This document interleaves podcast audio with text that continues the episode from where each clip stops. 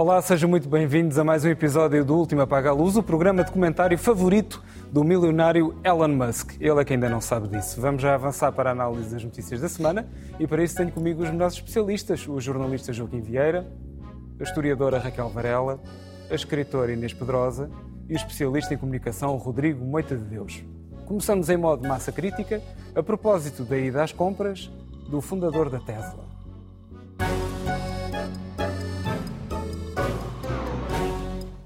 Ora, toda a gente usa redes sociais e quem diz que não usa é porque espreita às escondidas. Isto porque as redes não servem só para publicar fotos de gatinhos e também não servem só para insultar outras pessoas e propagar ódio. Hoje em dia, redes como o Twitter, por exemplo, são muito valiosas como meios de chegar à informação e até como plataformas para fazer opinião. O problema, ou não, é que estas armas poderosas de comunicação estão a ficar nas mãos de milionários com as suas próprias agendas. Há até quem lhes chame oligarcas, imagine-se. No fundo, passa-se aquilo que já aconteceu com os jornais de referência ou com estações de televisão, e posto tudo isto, apetece perguntar: a compra do Twitter por Elon Musk é um perigo? Boa noite, Joaquim. Boa noite. Não sabemos. Eu acho que não se pode estar já a fazer um processo de intenções ao Elon Musk por dar eh, mais de 40 mil milhões de dólares para comprar comprar uma rede social que tem menos participação e, e menor dimensão do que, por exemplo, o Facebook. O Facebook também pertence a um único homem, praticamente, que é o Zuckerberg. E, portanto, aqui temos também o Musk agora com esta ambição de querer alguma coisa que, de facto, é um mistério.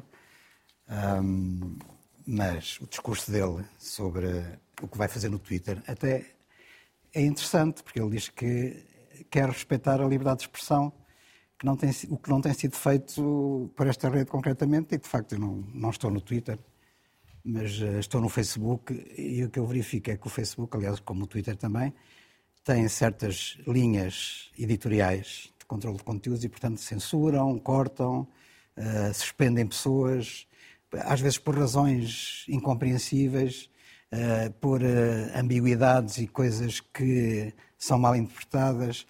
Eh, através de sistemas automáticos e, portanto, nem sequer existe um ser humano do outro lado que nos possa explicar porque é que podemos ou não atuar, intervir. E o Elon Musk diz que a única coisa que se deve respeitar é a lei que existe. Portanto, quanto ao resto, deve existir liberdade de expressão. E, de facto, perante isto, eu não tenho muito a dizer, não é? por exemplo, o Twitter suspendeu o Trump Donald Trump, uhum. quando ele ainda era presidente dos Estados Unidos. Nós falámos disso aqui e eu até, eu até critiquei essa atitude, uh, embora eu deva dizer que uh, o Twitter tem essa prerrogativa, porque é, é propriedade privada, é um órgão de informação e, portanto, pode definir o seu conteúdo, a sua linha editorial e pode suspender quem quiser mas uh, dada a dimensão e a extensão que tem, de facto, se calhar uh, o melhor é que, o único limite seja, de facto, a lei existente no que respeita à liberdade de, informação e à liberdade de expressão. Uh, há aqui um perigo, que é a questão dos bots, isto é, os robôs cibernéticos que produzem uma velocidade estonteante, fake news e, e coisas que são, de facto, difamação e tudo isso, e, nesse aspecto, eu acho que o Elon Musk, seja quem for que esteja no Twitter, no, no Twitter tem a obrigação de controlar isso impedir que isso exista, uh, tal como nas outras redes sociais, Facebook concretamente. Outra coisa é que há países e blocos que já têm as suas próprias leis de controle do discurso através das redes sociais, por exemplo, discurso de ódio que não é permitido, difamação, fake news, atividades de bots, etc., como, por exemplo, tem a União Europeia, a Austrália, a Grã-Bretanha, até a Índia. E, portanto, em relação a isso também o Twitter terá que se conformar uh, quanto a essas uh, diretivas já existentes. E, portanto, a liberdade, a liberdade de expressão nunca é absoluta, não é total. E, portanto, também não vai ser no Twitter. Quanto ao resto, o que é que o Elon Musk vai fazer ou não? Se for só para entregar outra vez ou colocar outra vez o, o Donald Trump no Twitter, Uh, por mim, eu até acho interessante acompanhar o que, é que, o que, é que, o Donald Trump está a fazer. Eu acho preferível ir acompanhando o que ele está a fazer do que sermos surpreendidos por coisas que não sabemos e depois, às tantas, ele acabar em presidente dos Estados Unidos outra vez. Portanto, mais vale haver a transparência do que a opacidade que muitas vezes existe neste tipo de situações. Bem, Raquel. Boa noite. Boa noite lá em casa. Eh, eu conheço pouco este assunto, porque é um assunto muito novo e que tem muitas implicações. Muitas vezes leio e falo com pessoas que entendem bastante do tema e, e isto realmente tem muitas implicações. Eh, portanto, eu gostaria de ressalvar que implicações que têm a ver com os dados, implicações que têm a ver com a mercantilização dos dados, implicações que têm a ver com a legislação, e, portanto, são, são coisas que eu desconheço e que me preocupam. Há, uma nota importante desde já. Nós estamos a falar de um dos homens mais ricos do mundo, ou o homem mais rico do mundo. Neste momento é o mais rico uh, do primeiro que lugar. vai sim. ter um aparelho de propaganda, é, vai ser detentor de um aparelho de propaganda, um dos mais importantes aparelhos de propaganda, que é o Twitter. Eu nem tenho muita simpatia pelo Twitter, porque o Twitter é, é um aparelho de propaganda, aliás, eh, é, é, muito mais utilizado pela direita, quanto a mim, justamente por isso, do ponto de vista sociológico, porque é uma coisa que funciona por palavras curtas, portanto, é, é tipo palavras de ordem, é uma coisa. É palavras básicos. A portanto, técnica, Não, é, é. a técnica uh, proporciona o panfleto, enquanto que Que é uma coisa que a Facebook- esquerda nunca fez na vida. Não, uh, faz, claro que sim. Não, estou não, a não dizer sabe, agora. não. São intelectuais todos, acho precisam de escrever que- imensos textos, não? Acho que o Twitter hum, proporciona muito mais esse tipo de propaganda e acho que a direita movimenta-se muito melhor nessa, nessas. eh, São palavras, são punchlines, são frases bombásticas.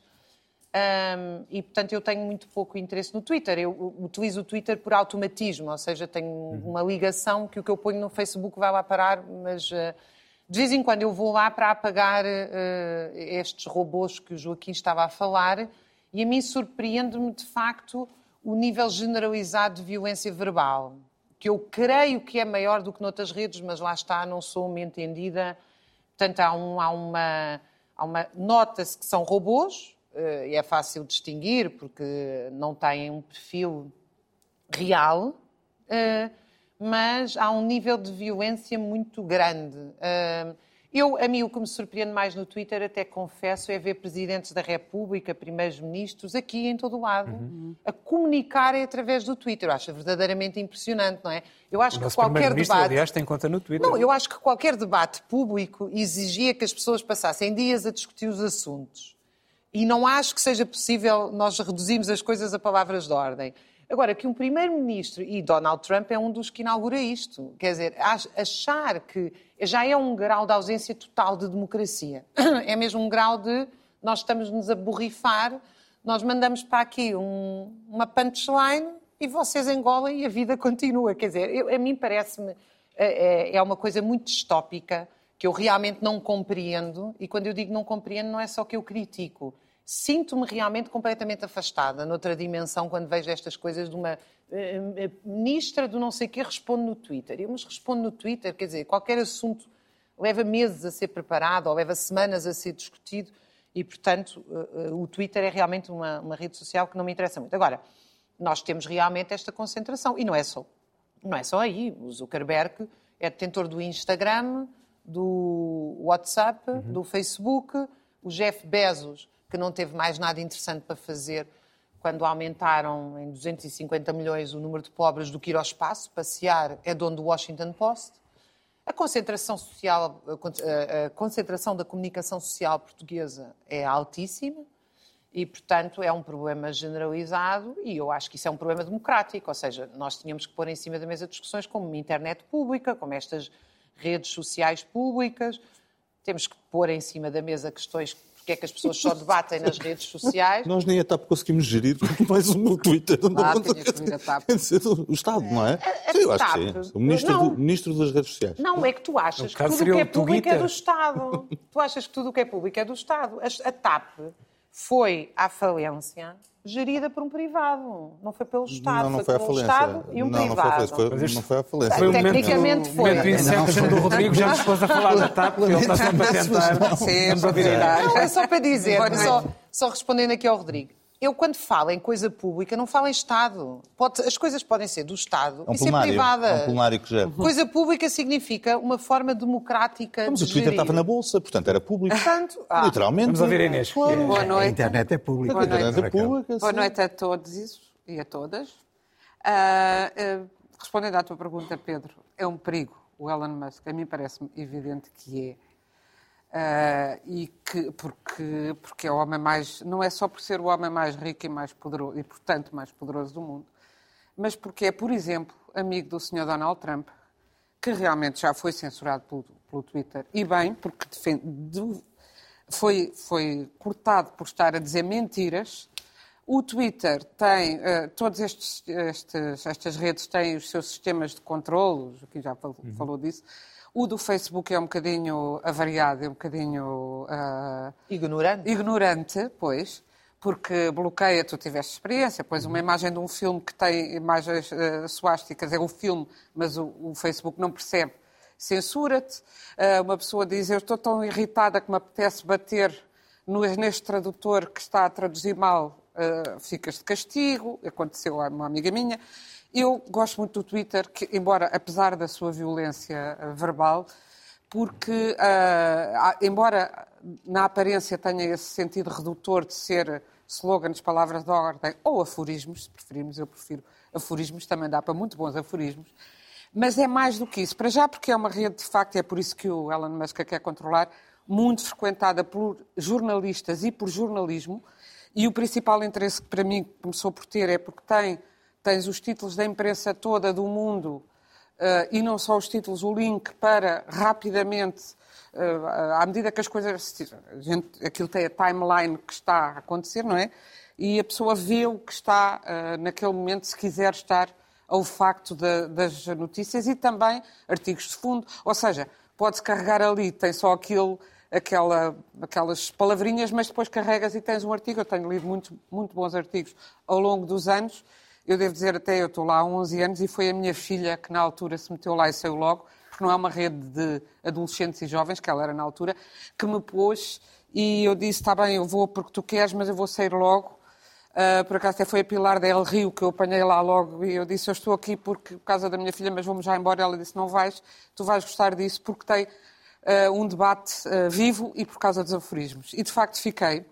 Mas, E- Desculpa, como é que tu achas que o, que- Mas, mas sabes qual é o problema? que, é que, que o Elon Musk vai o Elon controlar Musk o Twitter? vai controlar, não, não controlando precisamente essa tua noção de liberdade de expressão. É tão vasto. O problema é que a liberdade de expressão, tudo é a liberdade de expressão.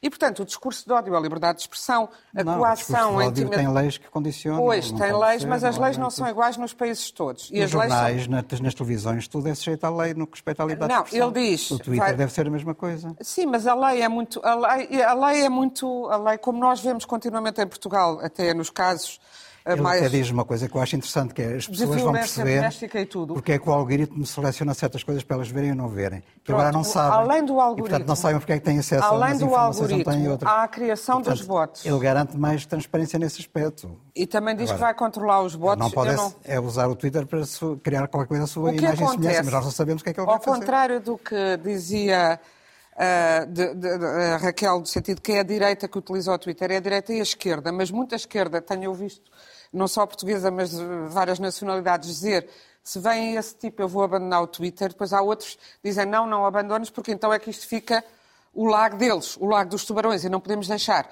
Só que ah, ah, o nível de mentiras, mentiras fake news, as chamadas fake news são mentiras, de discurso de ódio, que já é alto, porque mesmo, mesmo com o controle já é bastante alto e no Twitter é realmente bastante alto. De intimidação, de coação, de criação de pânico, de medo, etc., vai, vai crescer. Eu acho que é o primeiro momento, eu acho que este, este dinheiro todo investido é porque é o primeiro momento da campanha, da nova campanha de Donald Achas Trump. que é o lançamento Acho que da- é o da lançamento candidatura? da candidatura de Donald Trump.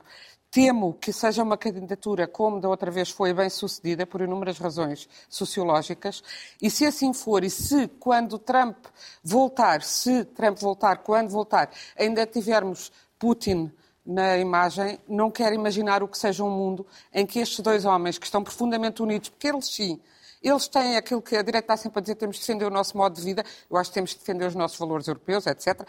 Mas quem tem um modo de vida muito semelhante e que, são muito, e que se entendem muito bem é Trump e Putin.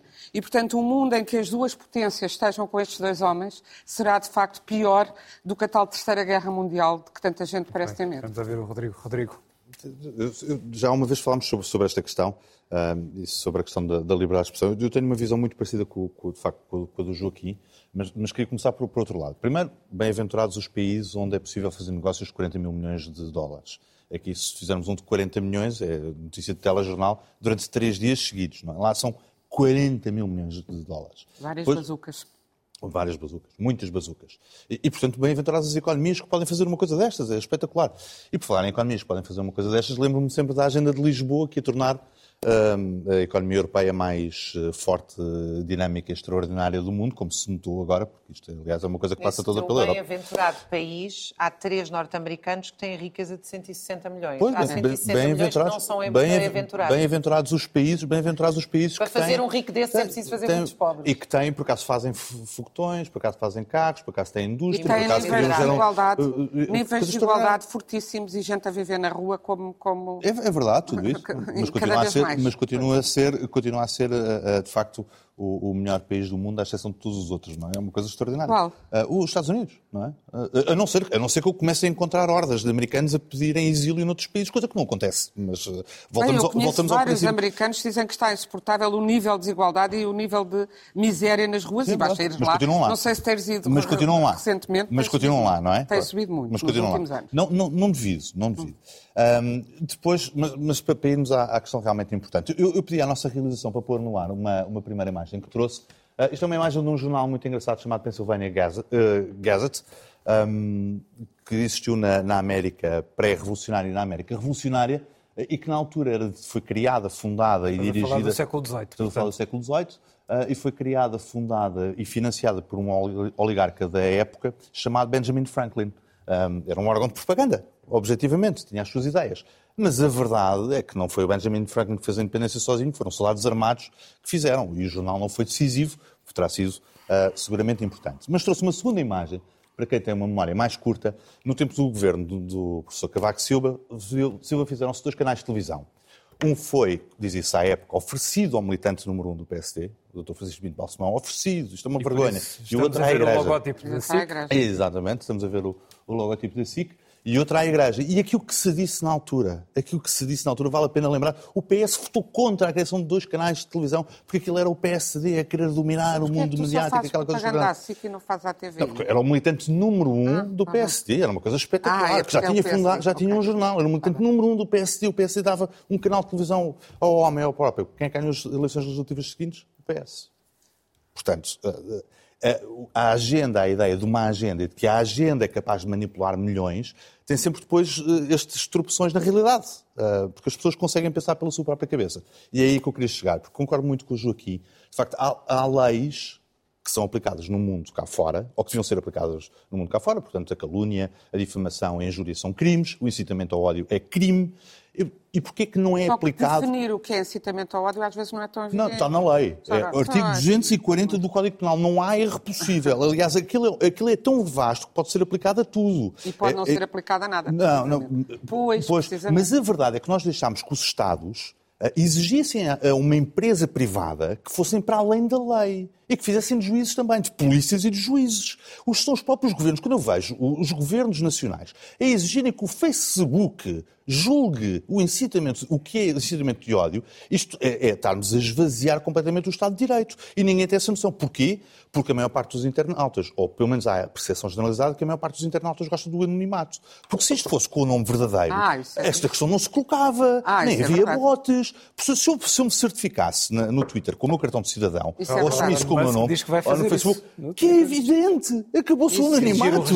Acabou-se no dia que se acabar o anonimato, ah. estas questões não se colocam. Não se colocam, não há contra-informação nem desinformação, porque passa a haver um responsável, que é aquilo que existe nos jornais ou na televisão, onde eu conheço a cara do jornalista, posso não gostar, posso gostar mais, posso achar que é enviesado, posso não achar que é enviesado, mas conheço a cara, o nome e sei o que é que ele pensa. É uma coisa maravilhosa. Mas Aqui isso não. depois levanta outras questões. Penso eu, não estou a perguntar, porque não domino. Eu, eu concordo que é infinitamente melhor não haver limites e haver os limites legais do que haver uma empresa a decidir o que é que são limites. Isso eu estou, estou de acordo com vocês é dois. É delegação, é privatização um do Estado de Direito. Aí, que é o seguinte, a partir do momento em que tu dás o teu cartão de cidadão, isso vai permitir ainda cruzar mais informações. E um dos problemas destas empresas é que eh, elas já têm uma quantidade absolutamente brutal de dados pessoais das pessoas. Uh, uh, Ou seja, nós fazemos um sururu, e com razão, cada vez que há qualquer fuga de dados pessoais. Sim. Com razão. Sim. Mas depois achamos normalíssimo estas empresas ganharem uma, uma, um domínio sobre os nossos dados, que os vendem, ainda por cima que os vendem, não é só que os usam para propaganda. Isto é um comércio de dados. É, o sucesso destas empresas é o comércio de dados. Uh, e depois tu metes aí o cartão de cidadão à mistura, pode estar a abrir precedentes. Certificação. Estamos a, falar, estamos a, falar, de certificação. E há, Digo mecanismos, eu, para, e há mecanismos para resolver isso. Ou seja, eu posso não dar esses dados à empresa. Ou posso assumir à partida que, se eu quero brincar na plataforma do Twitter, uh, uh, quer ser panfletário no Twitter, sim, não há um cartão cidadão, é uma responsabilidade minha, é um direito meu. Devia ser é um impedido o anonimato coisa, nas redes. É, é uma coisa, o anonimato na internet é, é uma arma absolutamente extraordinária sim, sim. para os Estados começarem a privatizar concordo, responsabilidades que são que Estados de Direito. A questão é que não há anonimato garantindo eventualmente acesso a dados que também Mas podem ser perigosos. Eu na rua, eu na rua, eu na rua em bom, em bom rigor sou anónimo, sou anónimo porque não ando com o cartão de cidadão. Não, porque tu és uma pessoa muito popular. Muito, exato és o melhor exemplo. Contanto que não vá passar à frente de uma manifestação da FENPROV, consigo ser anónimo. Ou do estivador. Ou do estivador. Ele anda, ele anda só na segunda circular. Não, na Lapa. Na Lapa. Eu não passo muito por ali. Não, não passo muito por ali. Mas eu consigo passar na rua, mas se for interpelado por uma autoridade, apresento o meu cartão de cidadão. Portanto, eu não percebo como é que se chegou ao ponto dos governos serem tão preguiçosos, tão preguiçosos, de facto, em que de facto preferem privatizar este, o exercício do Estado de Direito. Este tema das redes vai com certeza voltar aqui ao programa. Agora avançamos para o Extra Extra, o espaço em que debatemos o tema principal da semana.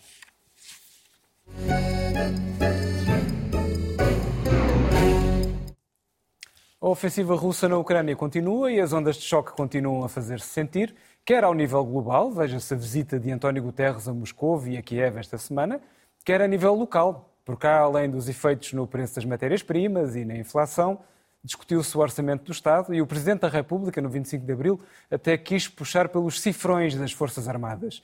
E ainda tivemos hoje o estranho caso do atendimento a refugiados em câmaras municipais. Num cenário no qual não se antecipa grande pacificação, o que é que destacas esta semana, Inês?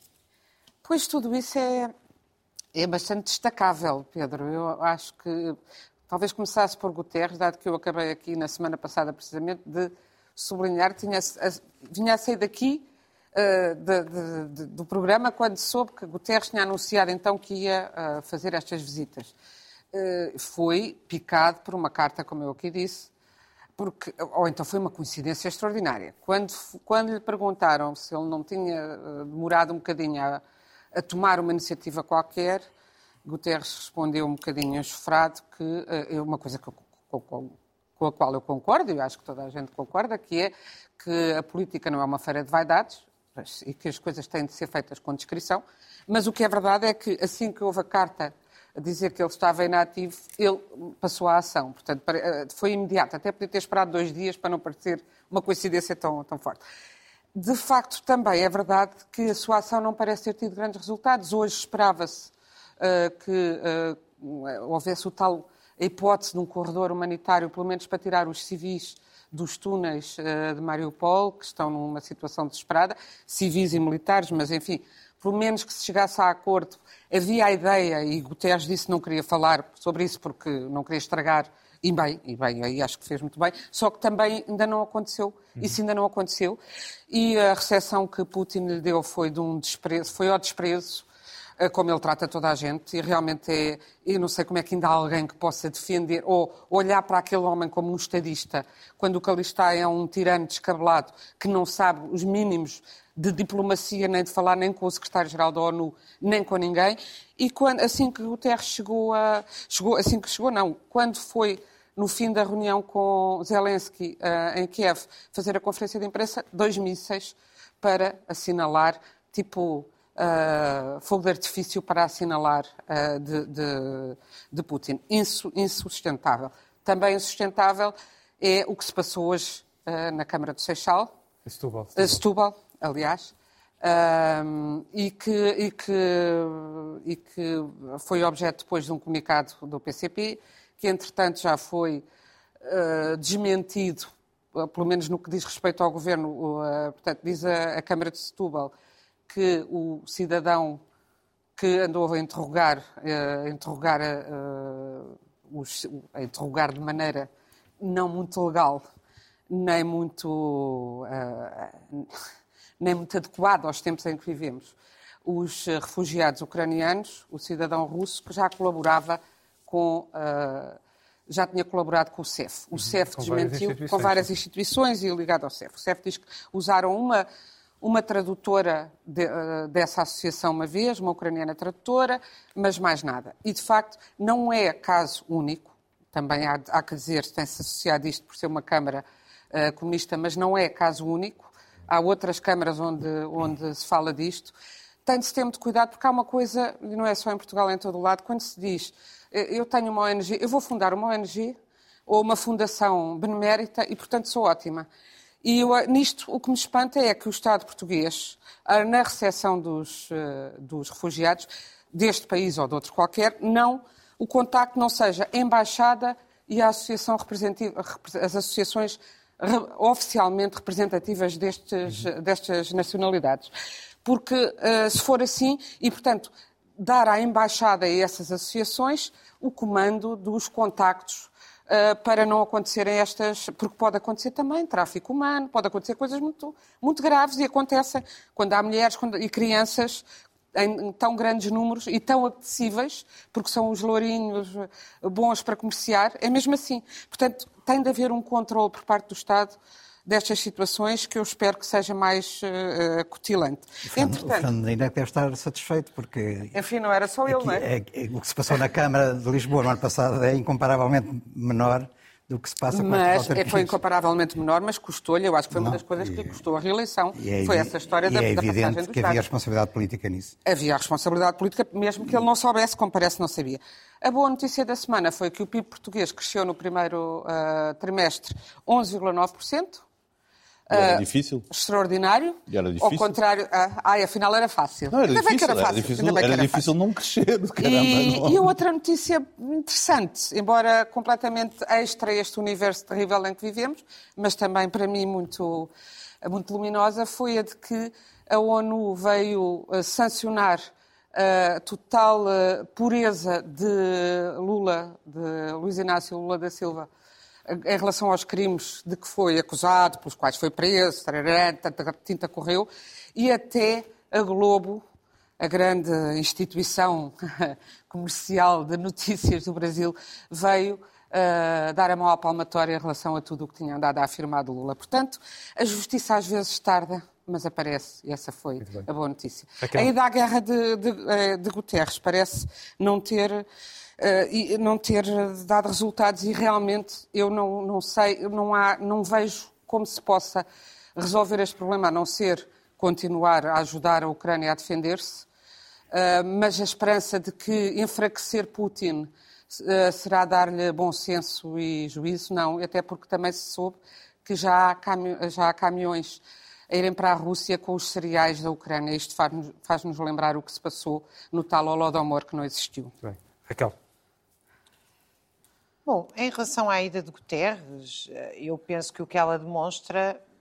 Eu, eu por acaso, não, não tinha, nunca tive assim grande simpatia pessoal para António Guterres, mas acho que ele foi muito honesto nesta visita, no sentido de não foi uh, propagandisticamente oferecer o que não tem para oferecer. Uh, e, de facto, esta visita foi uma visita de confissão da incapacidade das Nações Unidas a reagirem a uma guerra desta dimensão e conseguirem Bom, já, o que já tinha sido demonstrado, enfim. Noutras ocasiões. Noutras ocasiões. O caso, então, da Palestina é o caso mais gritante. São sucessivas as resoluções uh, da ONU que são desrespeitadas. Mas aqui, então, quer dizer, aqui as Nações Unidas aparecem dois meses e meio depois de uma guerra eh, brutal e sem qualquer capacidade de intervenção. Eu penso que não têm capacidade de intervenção porque o mundo mudou e existe um superpoder chamado China, que aliás é a razão, uh, quanto a mim, porque o Partido Comunista tem as posições que tem, uh, algumas das quais eu devo dizer que eu não discordo, e apesar de, como eu digo, não estar ligado ao PCP, acho que há uma campanha anticomunista primária em marcha. Agora, é evidente que a posição, a dificuldade que o PCP tem em condenar uh, de forma mais veemente a invasão, eh, eu não acho que tenha a ver com as relações do PCP com a Rússia, mas das relações do PCP com a China. O problema é que nós nunca quisemos olhar esta guerra desde o início como uma guerra de disputa fundamentalmente entre os Estados Unidos e a China. E enquanto estes dois contentores uh, quiserem esta guerra, esta guerra não vai parar. Aliás, o secretário de Estado norte-americano uh, veio dizer uma frase gravíssima esta semana. Veio dizer que a guerra é para durar e é para durar por muitos anos, porque o objetivo não era, ele não disse que o objetivo era para a Ucrânia ganhar, disse que o objetivo era, cito, enfraquecer a Rússia. E preparou um pacote militar uh, de ajuda, que é fundamentalmente de venda de armas e de endividamento para armas e etc., por várias formas, à, à, à Ucrânia. E, portanto, a pergunta cá a fazer é: isto é até quando? É até não sobrar nenhum ucraniano, é até não sobrar um prédio, porque, objetivamente, ninguém acredita que a Rússia vai ser derrotada. E, portanto, o que, é, o que é que isto vai ser transformado? Num gigante atoeiro? Ou a Rússia vai ser derrotada se houver utilização de armas nucleares. Mas aí significa o envolvimento total e direto da NATO e significa que nós todos estamos ameaçados nesse atoeiro. Portanto, a situação... Eu até trouxe umas imagens uhum. que queria pedir à nossa produção para colocar, que são as imagens uh, dos últimos anos das guerras na Palestina, em que os Estados Unidos apresentam um plano para a paz depois temos uh, Marcelo apela à paz em Moçambique. Depois temos na próxima imagem, se a produção puder passar, a União Europeia apela à paz entre israelitas e palestinianos. E ainda tenho mais uma imagem, podia ter trazido dezenas delas, da UE apela à paz uh, no conflito do Sudão. Nós agora não temos uma palavra, uma palavra, não há uma manchete dos Estados Unidos, da União Europeia, a dizer que queremos uma solução de paz. Como assim? Não há. Não, não. Toda a, a posição dos Estados Unidos e da União Europeia é armas. A guerra é para continuar. Essa é a direção que a União Europeia e que os Estados Unidos estão a dar a Zelensky. É, a guerra é para continuar.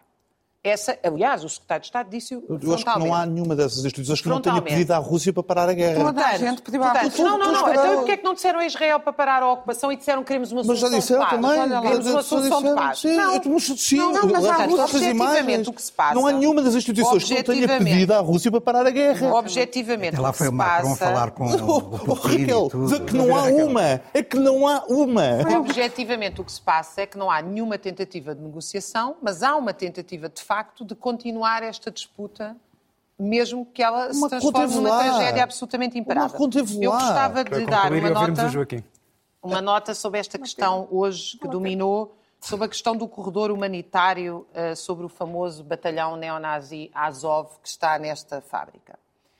Nunca em toda a minha vida eu vi corredores humanitários para saírem militares. E hoje o correspondente da RTP disse taxativamente, que aliás o que existe em todas as notícias internacionais, quem leia com atenção, que a Rússia não tem problema nenhum que saiam da fábrica os civis. O problema é que a Ucrânia impôs que só saiam os civis de sair a milícia neonazi, que é o batalhão Azov, e os militares, que já nem sabem o que é que é milícia. Tu não, Batalhão Azov não, isso digo não. eu, dizem as ONGs, dizem as instituições internacionais, diz a Amnistia Internacional, não, não. disse a Comissão dos Direitos Humanos da ONU quando lá esteve. Não, não é verdade. Portanto, que o batalhão neonazi, que o batalhão Azov é um batalhão diz neonazi, PCP, isso tá não há uh, qualquer dúvida. Diz o Independent, diz o Guardian, diz não, a BBC, não, não dizem, dizem, já não dizem, já não, não. Ah, agora já mudaram não. de ideias. Não, não, agora não, não, deixaram de ser neonazi. O batalhão é que mudou, não foram eles que mudaram de ideias. Mas o que eu queria... Já não é nazi há muito tempo, mas pronto. O que eu queria dizer é que o que se passa, eh, obviamente, é que numa guerra eh, não há um corredor humanitário para os militares. Há ou rendição ou troca de prisioneiros. E, portanto, a Ucrânia está a dizer, segundo o que eu ouvi hoje na, RTP pelo correspondente, o que a Ucrânia disse foi nós não aceitamos a saída de civis se não saírem os militares também. E a a Rússia Ucrânia está a pediu dizer... é para os soldados não serem massacrados. E a Rússia está não a serem dizer... fuzilados. Ou, ou e a Raquel, Rússia... Não, é que- não, não, e a desculpa, Rússia aquilo que a Ucrânia respondeu- e o próprio, o, e o próprio secretário-geral das Nações Unidas pediram E a Rússia foi está a dizer- os soldados não são para ser fuzilados, só favor. Eu não não estou... Eu não, não sei... É uma eu coisa, não tenho... mas é uma coisa elementar. Então, Que- Ah, isso já não então- sabes. Ela já não não, sabe. não desapareçam para a Sibéria, não porque nós todos sabemos o que é que lhes vai acontecer na Sibéria. Eu respondo-te a isso. Então o que é que a não Ucrânia está a dizer? Então deixa-me dizer, eu eu respondo-te a isso. O que é que a Está Ucrânia a está a morrer ali. dizer? A Ucrânia O que é que- está a dizer que não se rende. vou-te dizer o que é porque que a Ucrânia já está a passou pelo dizer. Holodomor Não, uma vez, não. não vai passar a segunda. Ó, Inês. Tu estás aqui a mandá-los render Inês, desde o Inês, início. o que a Ucrânia está a dizer é os civis estão a ser usados como escudos humanos para estes Não, não é militares. isso que eu... Não, não, é isso não, que a não, Ucrânia não, está não. a dizer. Tanto Vamos- não é que há ucranianos que saíram no início da guerra e dois meses depois já Então deixem voltaram. sair os civis. Com as suas... Então deixem sair os civis. Joaquim. Joaquim. Epá, Eu não, não ouvi dizer essa história de depender dos civis, da saída dos civis, da saída dos Opa, militares. ouvi hoje o dia todo. Não, não ouvi isso. A Ucrânia só deixa eu- sair os civis se vierem O que eu acompanhados ouvi dos dizer é que a militares. Ucrânia eh, quer, e legitimamente, que os civis decidam para onde é que querem ir. Se querem ir para a Rússia, se querem ir para o lado ocidental. Coisa que não lhes E- é permitida. Coisa que, não é Coisa que a Rússia, não, não, a Rússia foi- disse e- que eles e- podem sair para onde quiserem. quem- É, quem- Não podem é sair com os militares. Podem As escolher qualquer localidade na Sibéria. As mentiras mentiras, da Rússia- as mentiras da Rússia são desde o princípio, que é tempo. o golpe de Estado na Praça Maidan, é o chacina dos, dos russófonos na, no, no Donbass, que é, é- é o derrubo do avião civil com 300 passageiros, que também tinham sido os ucranianos a fazer, quer dizer, mentiras sobre mentiras, que não ia haver invasão. Quantas mentiras é que é preciso que o Putin continue a dizer para nós chegarmos à conclusão de que há só mentiras que não se pode acreditar na palavra dos russos, que isso é uma coisa elementar. Ah, outra coisa, De Putin, quer dizer, é? eu acho extraordinário, desculpa,